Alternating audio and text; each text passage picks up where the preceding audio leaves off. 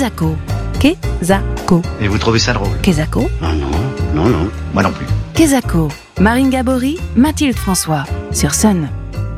Bonjour et bienvenue dans Kezako, l'émission qui décortique les mots. Aujourd'hui, nous avons souhaité décortiquer avec vous un mot entré seulement en 2019 dans le dictionnaire. L'utilisation de ce terme est peut-être récente, mais la réalité qu'elle englobe ne date pas d'hier. Il s'agit de la grossophobie. Mais savez-vous vraiment de quoi il s'agit? Justement, nous sommes allés vous poser la question. Est-ce que vous savez ce que ça veut dire la grossophobie? Euh, c'est le fait d'avoir des a priori et des préjugés sur les personnes euh, en surpoids. C'est la peur des gens comme moi. Ah, je suis gros. Du racisme contre les personnes en surpoids? Bah, on n'aime pas les gros. Je choisis mes mots. La grossophobie. La phobie des gros. J'ai été voir mon, le remplaçant de mon médecin traitant euh, la semaine dernière pour euh, un essoufflement dû à ma grossesse et parce que j'ai fait un Covid et elle me répond en gros euh, bah écoutez madame euh, vous êtes obèse vous êtes obèse donc déjà commencez à perdre du poids puis revenez me voir j'imagine que c'est vous qui finissez les plats de votre fils Retour en studio avec vous, Ophélie Massico. Vous êtes psychologue diététicienne et vous avez rencontré dans votre pratique euh, des patients qui pouvaient souffrir euh, de grossophobie justement. Et pour commencer, Ophélie, la grossophobie, qu'est-ce Alors c'est un, vaste terme en effet que je rencontre euh, tous les jours dans mon cabinet. De multiples personnes en souffrent aujourd'hui. Donc qu'est-ce que c'est? Ça va correspondre à l'ensemble des pensées et des attitudes discriminantes qu'on va avoir envers les personnes considérées comme grosses ou rondes. Et notamment aujourd'hui, ce qu'on connaît beaucoup, ça va, ça va se résumer en deux types de stéréotypes. Donc il y a les stéréotypes qu'on va dire négatifs. Donc là, plutôt les personnes grosses vont être euh, plutôt feignantes, elles vont être sales, elles vont manquer de volonté, manquer de discipline même parfois. Et puis aujourd'hui, avec ce qu'on connaît dans les liens, euh, les compréhensions psychologiques, on va même pouvoir considérer que ce sont des personnes qui peuvent euh, manquer de contrôle émotionnel, qui vont se laisser aller, qui vont plutôt être faibles émotionnellement. Ça, c'est le côté plutôt très négatif et très péjoratif, qui bien sûr n'est pas la réalité. Et puis il y a des stéréotypes aussi positifs. On va se dire que oh, les, les personnes en rondeur, c'est des personnes sympas, elles sont drôles, elles sont chaleureuses, c'est des personnes à qui on peut se confier. Donc il y a ces deux types de, de stéréotypes-là qui peuvent englober les personnes en rondeur. Et, et qui est-ce que ça touche en majorité? J'entends par là euh, les hommes, les femmes, une catégorie d'âge, des catégories socio-professionnelles. euh. Il n'y aura pas vraiment de distinction déjà au niveau du sexe. Les hommes et les femmes peuvent autant en souffrir. Au niveau de la catégorie socio-professionnelle non plus. Ça va vraiment considérer toute personne considérée comme grosse ou en rondeur. Donc euh, ça va des personnes obèses, mais aussi on remarque maintenant que la grossophobie va se spécifier même sur certaines parties du corps. Aujourd'hui, on va valoriser les personnes euh, plutôt avec euh, des seins, avec des fesses. Mais par contre, si vous avez du ventre, si vous avez des grosses cuisses, là, on va avoir une attitude grossophobe envers ces types de parties de corps. Et justement, une attitude grossophobe, qu'est-ce que c'est? Est-ce que la grossophobie, ça se traduit euh, simplement par des insultes ou des comportements très négatifs? En fait, euh, autant en effet, il va y avoir des, des insultes, des critiques, des opinions un peu mal placées aussi, hein, du type euh, tiens, dis donc, qu'est-ce que tu manges ce soir? Tu devrais peut-être t'arrêter un petit peu avant. Et puis, ça va se faire aussi beaucoup, soit en effet de façon très comportementale vis-à-vis de violences, par rapport à des violences physiques.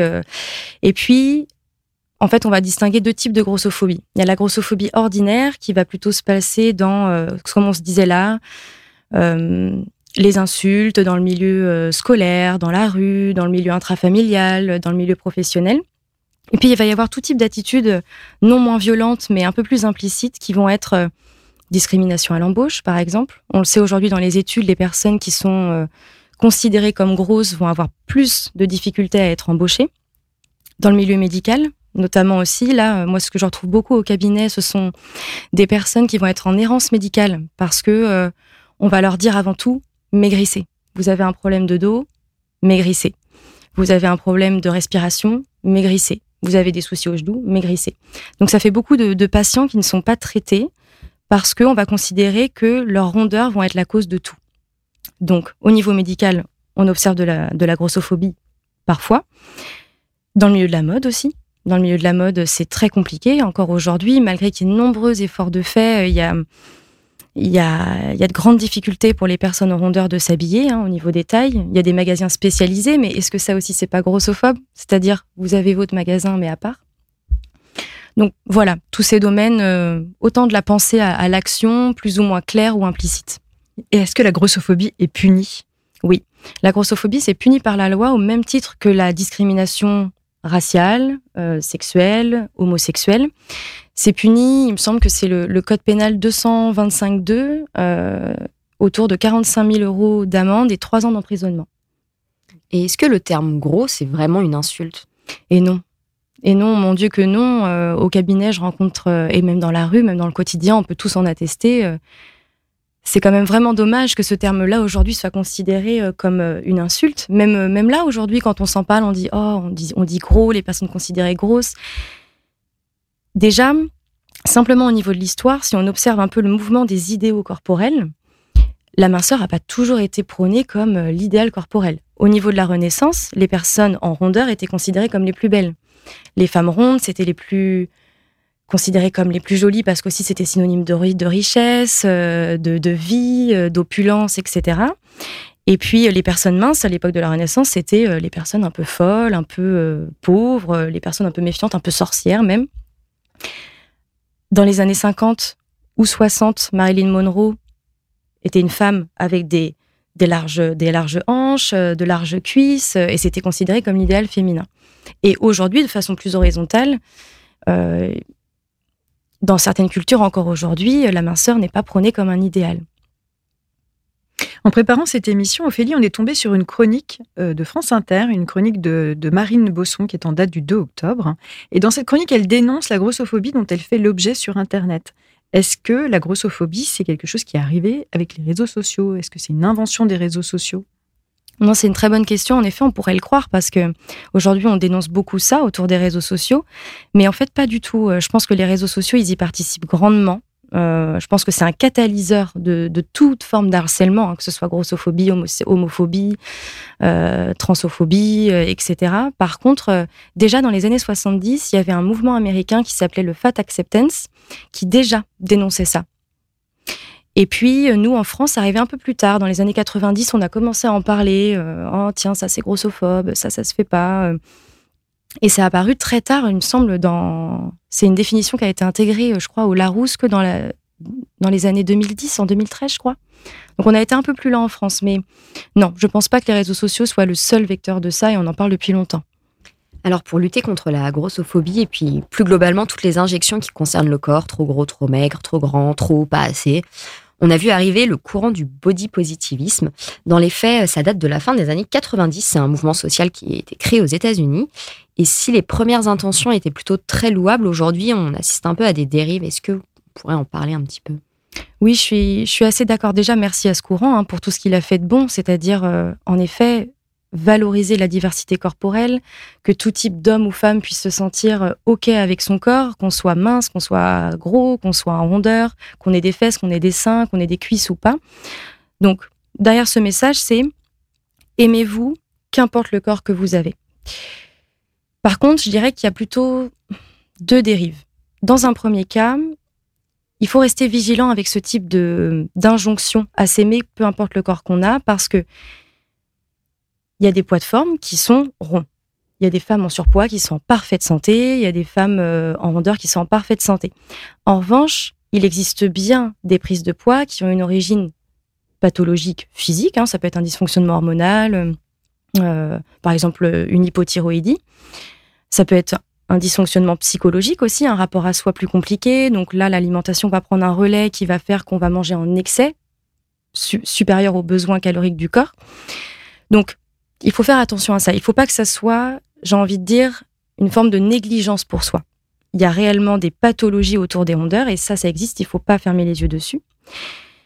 Et puis, il y a un autre biais qui est trouvez-vous belle, aimez-vous. Trouvez-vous beau, aimez-vous. C'est super important. Simplement, l'estime de soi, ça correspond pas qu'à l'apparence. On a le droit de se trouver moche. Et notre estime de soi ne doit pas être colorée que du corps qu'on a. La beauté, c'est relatif en fait. Euh, la beauté, c'est le pétillement d'un regard, la tendresse d'un sourire. C'est comment on se sent dans notre vie. Est-ce qu'on a des passions? Est-ce qu'on se sent affirmé? Comment on se sent aligné à nos valeurs? C'est ça la beauté en fait. Qu'est-ce qu'une personne va dégager de façon plutôt solaire? Et jamais d'avoir un corps beau. Parce que c'est quoi un corps beau? Merci beaucoup Ophélie pour cette euh, très belle conclusion et plus globalement pour euh, vos réponses tout en subtilité à, nos questions sur euh, un sujet de plus en plus au cœur des, actualités, celui de la grossophobie. Et pour terminer cette émission, on vous propose une parenthèse musicale avec le titre de l'autrice, compositrice, chanteuse et également mannequin, Ise. C'est une chanson qui s'appelle Corps et qui est sortie sur son album Noir en 2019. Corps d'Ise, c'est tout de suite sur scène.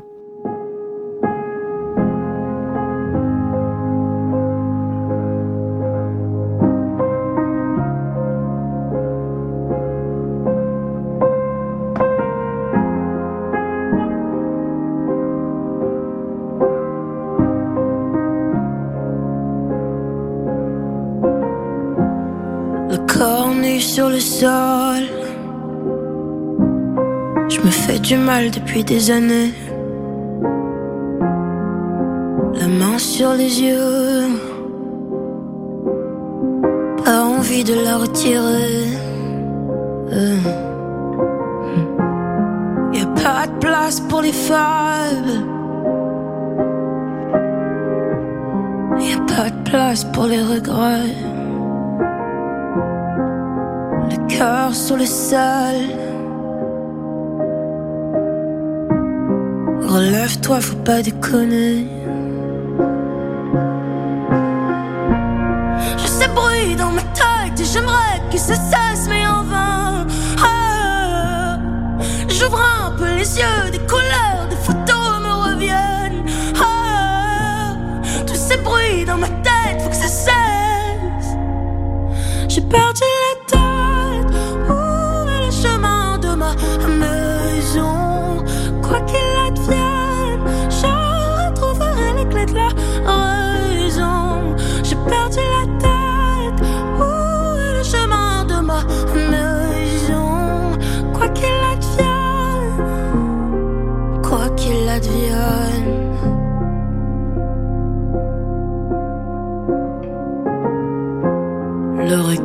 j'en ai que faire. Qui sont-ils pour me juger?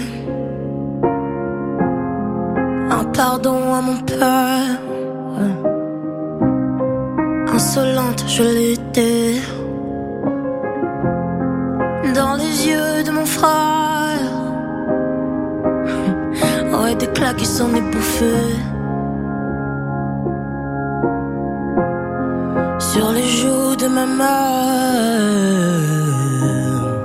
Des rivières se sont écoulées. Je sais bruit dans ma tête et j'aimerais que ça cesse, mais en vain. Ah, J'ouvre un peu les yeux, des couleurs, des photos me reviennent. Ah, tous ces bruits dans ma tête, faut que ça cesse.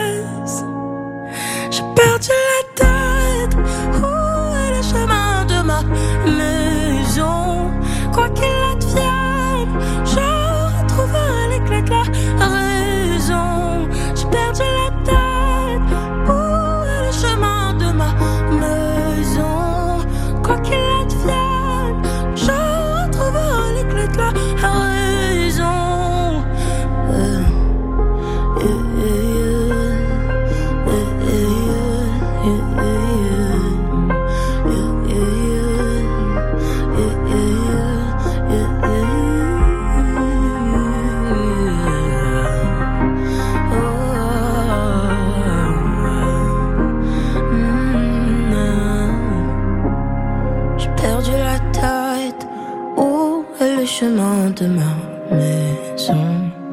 Quoi qu'il advienne, je retrouverai les clés de la raison. J'ai perdu la tête. Quoi qu'il advienne, je retrouverai les clés de la raison. Et...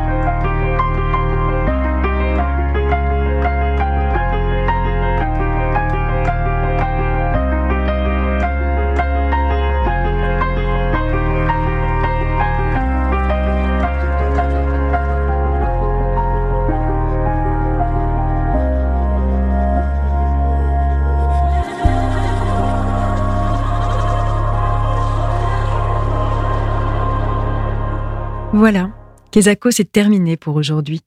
Mais promis, on se retrouve dans 15 jours avec un nouveau mot à tourner, à retourner et à décortiquer. Et dans 15 jours, justement, nous poursuivrons notre parcours sur l'alimentation qui a été débuté il y a 15 jours, justement, avec une plongée dans l'univers veggie. Et donc, nous viendrons aborder les liens euh, complexes qui lient l'alimentation et le sommeil. Bonne semaine sur Sun. Kezako, en replay et en podcast sur mysun et le.